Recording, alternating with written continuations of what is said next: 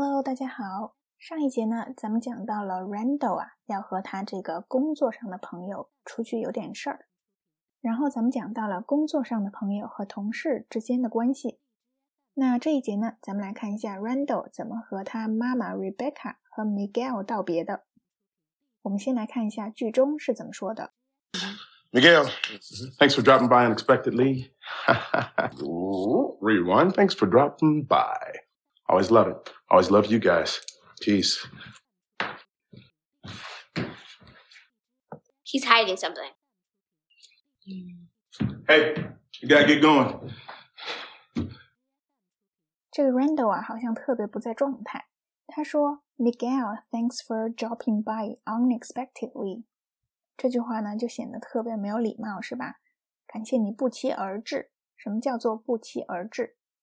所以呢，他之后又重新说了一遍，他说：“Thanks for dropping by。”然后呢，他再补充了一句：“Always love it。”所以啊，我们看这个场面就显得有点尴尬了，对吧？那我们来看这个 “drop by”。我们前天在微博练习当中，我们有做过 “drop by” 呢，就是顺路拜访。那顺路拜访呢，我们还可以用其他的词组，比如说 “come by” 或者是 “stop by”。那这个顺路拜访是什么意思呢？就是我们一般要去到另外一个地方，然后正好顺路就到我们认识的朋友家去看一看、坐一坐。那我们先来看两个例句：Kelly，谢谢你顺路拜访，我们明天见。Thanks for dropping by, Kelly. I'll see you tomorrow. 那这个 drop 本身啊，也是一个非常高频的词，它单独用的时候有一个意思，就是把什么东西摔了，或者说把什么东西摔到地上了。比如说，咱们以前用的诺基亚手机，怎么摔都摔不坏，对吧？那我们可以说，我的诺基亚摔了好多次了，但是还是照样可以用。I've dropped my Nokia so many times, and it still works。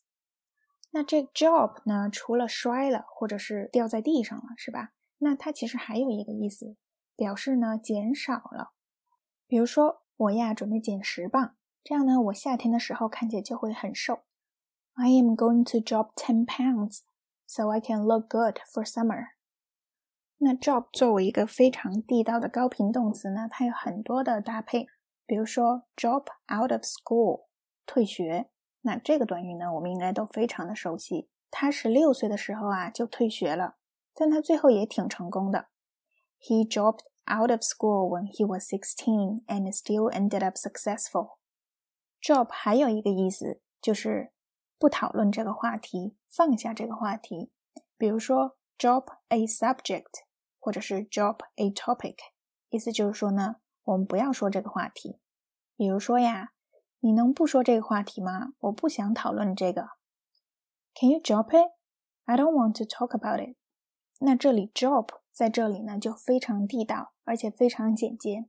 那如果我们给一个中文给同学说，哎，你能不说这个话题吗？可能很多同学都会说。Can we change a subject？那这里 change a subject 意思就是说啊，我们换一个话题。但是这里 drop the subject 表示我们不说这个话题。这两者意思呢还是有一点差别的。以上这些和 drop 相关的动词短语、动词短语搭配呢都是非常高频、非常地道的短语搭配。那同学们要是一次性记不住的话也没有关系，我们有一个大概的印象就行。那学语言呢，是一个大量积累、大量重复的过程。那我们不可能一次性的可以记住很多的东西，而是需要不断的重复这样的一个过程。那我们在这里看到了，以后如果我们再看美剧，或者是在其他地方再见到这一个动词短语搭配的时候，我们的印象就会更加的深刻，对它的理解呢也就更加的透彻。OK，那今天呢关于这个 job 的一些动词短语搭配，咱们就讲到这里。